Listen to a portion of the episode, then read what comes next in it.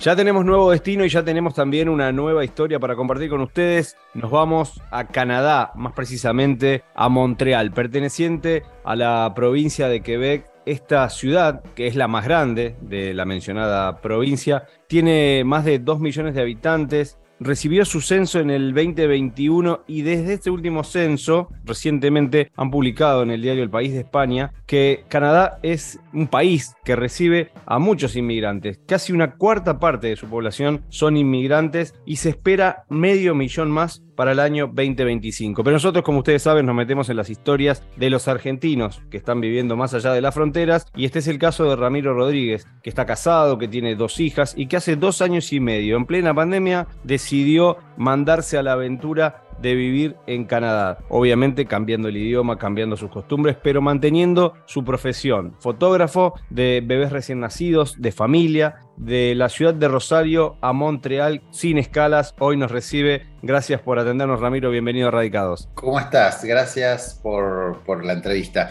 Eh, sí, sin escalas, como decías. Realmente fue un salto al vacío porque eh, salimos de Argentina, de Rosario, en plena pandemia. Entonces era una, una, cuestión utópica, casi inverosímil, ¿no? Eh, yo pasé mucho tiempo después de haber llegado a Canadá contestando mensajes de mis amigos de Argentina que me preguntaban, ¿cómo que te subiste un avión? Si no, nadie se podía subir a un avión. Entonces, eh, sí, fue realmente fuerte por el contexto y por la situación en sí, que es decidir abandonar tu país. Yo tengo 50 años, o sea que le, di 50 años a mi país y abandonarlo a esa edad es un poco fuerte, con dos niñas, eh, con un destino poco habitual, con planes eh, muy frágiles, digamos, no, no, teníamos gran plan, simplemente vivir acá en Canadá y bueno, así, así arrancamos. ¿Cuándo empezó a aparecer esta, esta idea de, Canadá? ¿Quién fue la,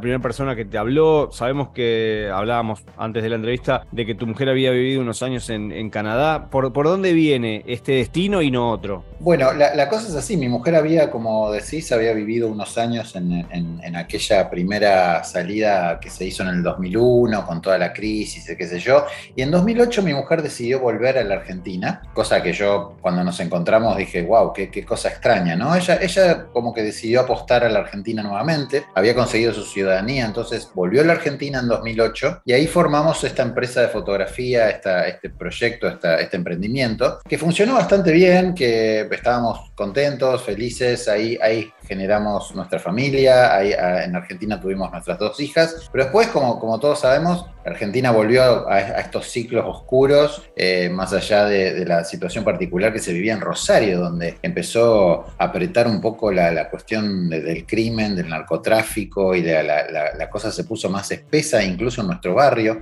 Nosotros vivíamos cerca de la cancha de Newell's eh, y bueno, estaba todo muy caliente. Eh, la pandemia lo terminó de, prender fuego todo, como ya sabemos. Y entonces ahí de, golpe y raje le dije a mi mujer, eh, Florencia, ¿podemos volver a, Canadá, a ese lugar donde vos ya viviste? Al principio ya no quería saber nada porque porque bueno, por algo se, volvió a la Argentina, pero dado el, dado el contexto, dada la situación, dijimos, bueno, es una posibilidad. Le habíamos dado la ciudadanía a nuestras hijas, o sea, nuestras hijas en ese momento de 9 y 4 años ya, eran ciudadanas canadienses, sin haber pisado, bueno, habían una había venido una vez a Canadá a pasear en 2015, habíamos venido a conocer, yo me entusiasmé en 2015 cuando conocí Montreal por 10 minutos, dije, wow, acá esta es una ciudad divina, pacífica, eh, todo está bien. Bueno, la cuestión es que eh, retomo, en el medio de la pandemia o, pasada la mitad de la pandemia dijimos, nos vamos, como sea, nos vamos. Vendimos todo, vendimos hasta, hasta los cepillos de dientes.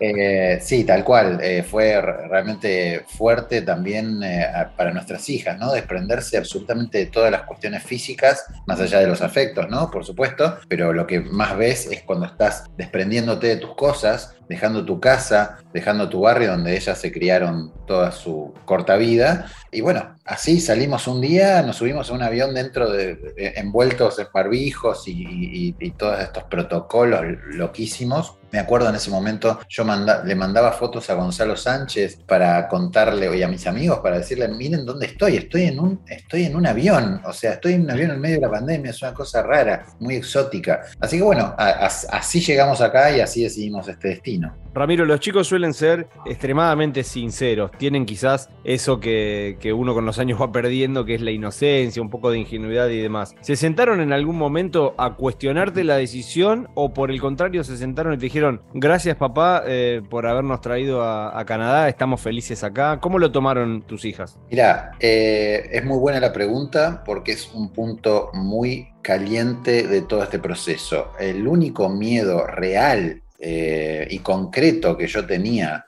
al momento de emigrar no era nada que se relacionara conmigo, ni con mi trabajo, ni con mi cuestión económica. El único miedo real que yo tenía era que mis hijas en algún momento se sentaran, como decís vos, y me dijeran, papá, ¿por qué me trajiste a este lugar a 9.000 kilómetros de donde nací para vivir toda la vida, eh, donde hablan francés, hablan otro idioma que yo no entiendo? Y eso todavía, por suerte, no ocurrió. Hace dos años y medio que estamos acá, todavía puede haber algún reproche, todavía puede haber alguna cuestión de esa índole, pero mis hijas hoy hablan francés, están escolarizadas, se han integrado con sus amigas nuevas y su realidad cotidiana. Eh, no tengo todavía ningún reproche, incluso las veo felices y las veo plenas, haciendo, disfrutando, digamos, bueno, de lo que ya se sabe, la seguridad, un poco más de, estabilidad, de, cuestiones de confort diferentes. Entonces, nunca nos sentamos a analizarlo con ellas, son muy chicas, tienen hoy 10 años y 5 años, pero sí tengo claro que todavía no apareció ningún reproche de por qué nos fuimos, de por qué dejamos a las tías o a las abuelas allá, porque no tengo mis juguetes y cosas por el estilo. Quizás lo entendieron que a veces a, los grandes nos cuesta más entender que a los pequeños y pensaba, por la edad también y, por esta otra frase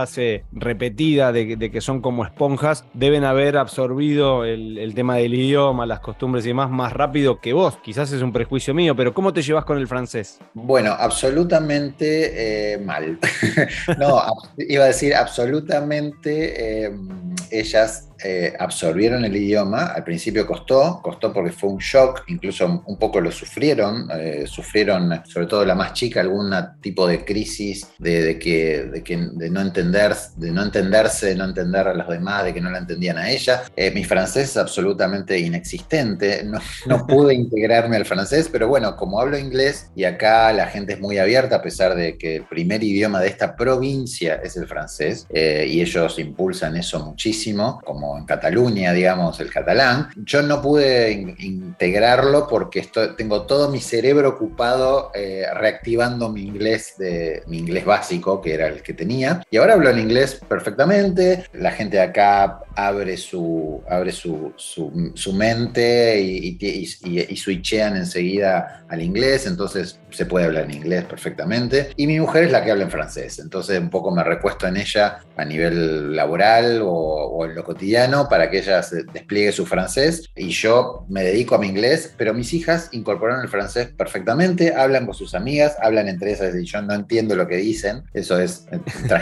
tragicómico, pero bueno, sucede así. Así que bueno, tarde o temprano me integraré con el francés, eh, mi, mi cabeza está un poco dura para incorporar un nuevo idioma, sobreviviré por ahora de esta forma. Sin lugar a dudas así será. Pensaba, ¿qué es lo que más te gusta hoy de tu nueva vida y qué es lo que menos te gusta? Porque todos imaginamos que eh, ante una nueva experiencia está esta etapa del enamoramiento, si bien dos años y medio es, es un tiempo, dos años y medio es un tiempo prudencial, como para empezar a sacar conclusiones, ¿qué es lo que te realmente te reconforta de, Montreal? Hablábamos de la organización, de la estabilidad y demás, y qué es lo que no te cierra tanto. Quizás puede ser el invierno, que ya pasaste uno. Sí, eh, mirá, el invierno va a ser el tercero que está por comenzar ahora. La verdad que todo el mundo me hablaba de que era lo más duro, lo más duro. Es duro. El invierno para mí, que me gusta el frío y me gusta la montaña y me gusta el outdoor, digamos, el vivir al exterior o, o disfrutar el exterior, no me preocupa tanto el frío. Lo que más tira para abajo puede ser la falta de luz, porque hay un momento del invierno donde son las 4 de la tarde y es de noche, o las 5 de la tarde y es de noche. Y eso realmente, claro, es complejo, o sea, es complejo llevarlo adelante, ¿no? Es complejo, digamos, plantearse una vida donde a las 4 de la tarde te tenés que meter adentro y, está todo oscuro. Entonces, eso es lo más fuerte, lo, empecé por lo que menos me gusta. Lo que más me gusta,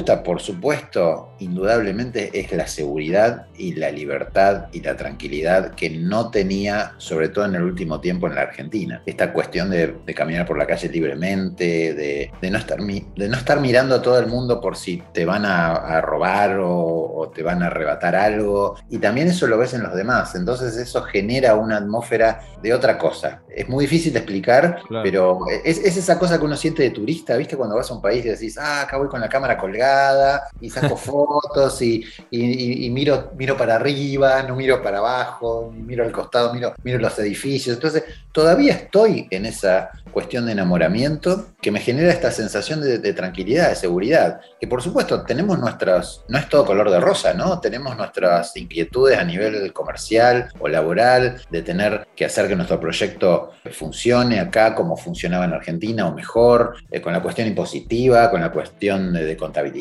que acá es todo muy correcto o debería ser bastante correcto. Eh, la carga impositiva es muy alta. Entonces, bueno, esas cuestiones te generan cierta ansiedad o tensión naturales, que el ser humano debería ocuparse de eso, ¿no? Pero te sacaste de encima esa preocupación de que la puerta está cerrada, de que acá no hay rejas, eh, las puertas a veces quedan abiertas, o me olvido el auto abierto, o mi hija vuelve sola de la escuela caminando. Es, surrealista, eh, ¿no? Algo a lo que no estaban acostumbrados y, ahora empiezan a tomarlo como, como algo habitual. Entonces, por eso también el contraste debe, ser difícil con la vuelta o con lo que te enterás que pasa en, la Argentina. Respecto del trabajo, ¿cómo se integraron? ¿Quién abrió ahí las primeras puertas? ¿Las redes sociales hicieron lo suyo? ¿Cómo se manejan para sacar fotos de bebés recién nacidos y familia? Imagino que también ahí se despierta todo lo, sentimental, más allá de que uno se pare ¿no? con el trabajo. Sí, eh, sí, totalmente. Mira, nosotros eh, cuando llegamos alquilamos un estudio a una, a una fotógrafa a mi, amiga conocida, de, digamos, de acá, porque no teníamos nada, no teníamos ni casa, o sea, llegamos a un Airbnb chiquitito, no, no teníamos nada, digamos, ni muebles, ni cubiertos, ni nada, solo vino con nuestras cámaras, un poco de ropa, algunos juguetes. Entonces alquilamos un estudio, empezamos a trabajar ahí y por supuesto las redes sociales y lo que es la publicidad incluso paga en redes sociales y, parte de nuestro trabajo orgánico en redes sociales nos dio el primer puntapié para poder tener algunos clientes porque apuntábamos directamente a hacer ese trabajo, a continuar con ese trabajo. Y bueno, seguimos en ese camino, empezamos a tener clientes cada vez más, nunca dejamos de, de apostar a la publicidad en redes sociales y a la presencia en redes sociales y eventualmente por ahí yo eh, salgo a hacer algún trabajo de fotografía fuera de lo que es estrictamente los bebés recién nacidos, ¿no? Y las familias. Entonces, eh, trabajos de, fotografía de producto o cosas eventuales que acá se pagan bien, que donde no te comprometes demasiado y podés seguir con tu propio proyecto. Tenemos ahora nuestro estudio en nuestra casa, que es un lugar muy amplio y muy luminoso que, que conseguimos y que nos viene muy bien. Y allí ya estamos un poco más cómodos, más afianzados hemos tenido unas 300 familias ya como clientas y empieza la cuestión del boca a boca, empiezan los que vuelven a tener sus hijos recién nacidos nuevamente y vuelven. Entonces un poco es, eso es nuestro, nuestro día a día. Hay que mantenerlo, es un trabajo arduo. Nosotros acá no nos conocía absolutamente nadie, cosa que en Argentina era un poco distinto, habíamos hecho un camino, eh, dábamos clase a veces en Argentina a otros fotógrafos, nos presentábamos en congresos o teníamos cursos online, ese tipo de cosas. Entonces, allá teníamos un recorrido, pero no teníamos estabilidad. Acá tenemos, no nos conoce nadie, pero tenemos un poco más de, proyección al futuro. O sea, acá podemos ver un poco el futuro. Eso también es algo, eh, volviendo a la pregunta anterior, es un poco algo que, destaco o destacamos como interesante. Podés mirar para adelante sin, sin tanta incertidumbre, ¿sí? Claro, hay como futuro, hay un, horizonte ahí en, el camino que, que uno puede ver y eso eso obviamente genera muchas motivaciones. Pensaba, aprovechando de mm, tus dotes como fotógrafo, vendeme casi como si fuera una postal. Imagínate que no existe el Zoom, que volvemos años atrás donde la gente se comunicaba a través de cartas y me querés contar que estás viviendo en Montreal, pero la foto no me la vas a dar físicamente, sino me la vas a contar con palabras. ¿Cómo es esa escenografía por la cual recorres y pasás tus días? Háblame de la influencia de la arquitectura francesa, de los edificios modernos, de cómo convive eso. ¿Cuál sería la foto que vos me podés vender como una postal de, de Montreal para que me, obviamente, me motive a visitarla? Bueno, mira, fundamentalmente Montreal es una ciudad muy diversa, pero sí tiene ese aire entre francés y para mí inglés también, ¿no? Yo vivo en un barrio, eh, en un barrio que parece un suburbio londinense. Eh, casas bajas, eh, mucho verde, mucho árbol, ahora que es otoño, muchas hojas, muchos idiomas, mucha gente realmente diversa. La diversidad que hay aquí, como vos decías al principio de la nota, vos agarrás a una persona en la calle y es un, es un inmigrante, seguro que es un inmigrante. Entonces hay idiomas, hay olores, hay colores. Es una ciudad muy silenciosa en, en general, excepto el centro que tiene edificios muy altos y entonces ahí hay un poco más de ruido, pero tampoco es muy ruidosa. Por momentos se parece mucho, mucho a Nueva York. Hay muchos rincones muy parecidos a Nueva York, por eso Montreal es una ciudad, es una sede donde muchos cineastas vienen a grabar sus películas y series desde Nueva York y la maquillan un poquito para que parezca, para que para simular que están en Nueva York. Sale mucho más barato grabar acá que grabar en Nueva York. Puedes cortar una calle tranquilamente y hacer una película sin tanto problema. Es una ciudad realmente tranquila, donde hay respeto, donde la gente va con su tacita de café y, sus niños caminando a la escuela a la mañana. Hay gente que va en pantuflas a dejar a sus niños a la escuela, o, sus atuendos, sus turbantes, o sus atuendos islámicos o, hindúes. Eh, entonces es, es muy, muy diversa, muy amigable. Hay mucha gastronomía, mucha cosita rica para comer y fundamentalmente muy tranquila. Yo tengo el río San Lorenzo al lado, es un río enorme un río muy caudaloso, mucho verde al lado del río, lugares donde podés eh, sentirte muy cerca de la naturaleza. Hay ardillas por todos lados, me he cruzado en la calle con eh, zorrinos, eh, o sea, hay una, hay una atmósfera de natural, muy natural. Hay, hay, parques que te parecen, digamos, que se, fueran el Central Park, igual, muy, muy parecido. hay montañas, ves montañas a lo lejos, porque estamos en una zona donde hay, hay una, una cadena montañosa y, sí, por supuesto, hay muchos edificios y casas eh, con aspecto francés, no tan imponentes como en la Argentina, como en Buenos Aires. En Buenos Aires están esos grandes edificios afrancesados. Acá las casas son más pequeñas y ves mucho más del cielo, porque no hay edificios, no hay edificios, salvo muy concentrados en el centro. Los autos hacen mucho menos ruido, hay menos polución. Creo que me convenciste, por lo menos para, para ir a visitarlo, para ir a, a conocer este, y probar todo lo que propone. Obviamente hablabas del cine también, la influencia de la música. Realmente es un, destino Canadá que cada vez ha sido más elegido y ahora también se le suma esto que, ha ocurrido con, la selección de, fútbol de Canadá que va a estar en, un mundial. ¿Cómo están viviendo esa etapa? Estamos a, pocos días y no sé si vos sos el futbolero argentino promedio, pero ¿le dan bola realmente al fútbol o no? Mira, yo no soy el futbolero promedio. Ahí, ahí estoy afuera del sistema. Eh, o sea, y eso que estaba cerca de la cancha de News. Sí, pero vos sabés que, eh, eh, mira, paso días y meses explicándole a los locales y a los emigrados argentinos y a los hindúes y a los sirios y a todo el mundo que me dice, che, Messi, che, el fútbol. No, la verdad que no tengo onda con el fútbol. Nunca tuve onda con el fútbol. Es más, sufría vivir al lado de la cancha de News porque cada domingo es el amontonamiento de gente, ¿viste? Te creo que sí, te miro los mundiales, te los miro. Ahora va a ser el primer mundial que pase acá. o sea, que voy, creo que sí. Otro momento emotivo. Sí, voy a ver si, si me junto o si lo veo en algún lado o qué voy a hacer. No, no lo tengo planeado. Pero sí, el fútbol no es, no es lo mío. Yo creo que el, el, montrealés no le da mucha bola al fútbol. Acá es todo hockey, eh, hockey sobre hielo, fundamentalmente. No tengo mucha idea cómo le va al equipo de Canadá. Me decís que.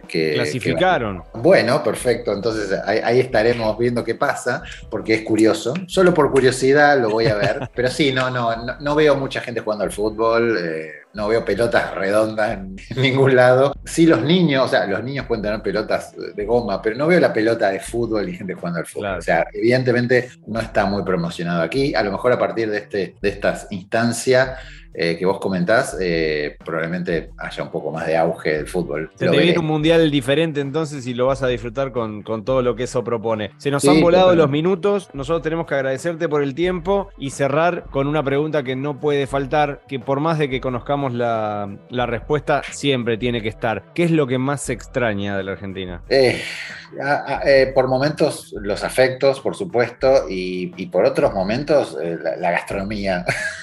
o sea, Buen eh, asado. digamos, eh, eh, sí, en mi, en mi el, el, asado está, el asado está acá, incluso hasta hay carne argentina, pero es distinto, ¿viste? Es distinto. La ceremonia. claro, y además, sí, hasta la parrilla físicamente es distinta. Y además, acá no dejan entrar el hueso argentino, entra la carne sin hueso. Entonces, eso ya te cambia un poquito la, la estética, ¿no? Y después yo tengo mi corazoncito en la Patagonia también, ¿viste? Se extraña la Patagonia, siempre, siempre se extraña la Patagonia. Ese lugar de la Argentina para mí es, es muy valioso y, bueno, es lo que extraño a veces. A pesar de que acá hay una estética muy similar, es diferente. Las raíces siempre tiran. Te agradecemos muchísimo por estos minutos, por compartir tu historia con todos aquellos que nos escuchan y, nos acompañan semana a semana. Les recordamos que es Ramiro Rodríguez, que se dedica a la fotografía hace dos años y medio que está viviendo en Montreal, de Rosario a Canadá, sin escalas. Gracias por, por estos minutos. Gracias a ustedes, gracias, me, hacen sentir un poco más cerca. Les, recuerdo el Instagram de, nuestro trabajo por, para que entren y vean lo que hacemos, que es muy, muy agradable. Es Melero Rodríguez o de Melero, lo van a encontrar así y van a ver un poco cómo emprendemos acá en Canadá. Muchas gracias por la nota. Gracias y buena vida. Nos vemos. Chau, chau. Si disfrutaste del viaje, muy pronto nos volvemos a encontrar con un nuevo destino para seguir conociendo el mundo y saber cómo viven los argentinos más allá de las fronteras. Viajo todo el tiempo a muchos lados. Viajo sin saber a dónde voy. No sé bien dónde queda mi casa. No sé cómo estoy si no me voy.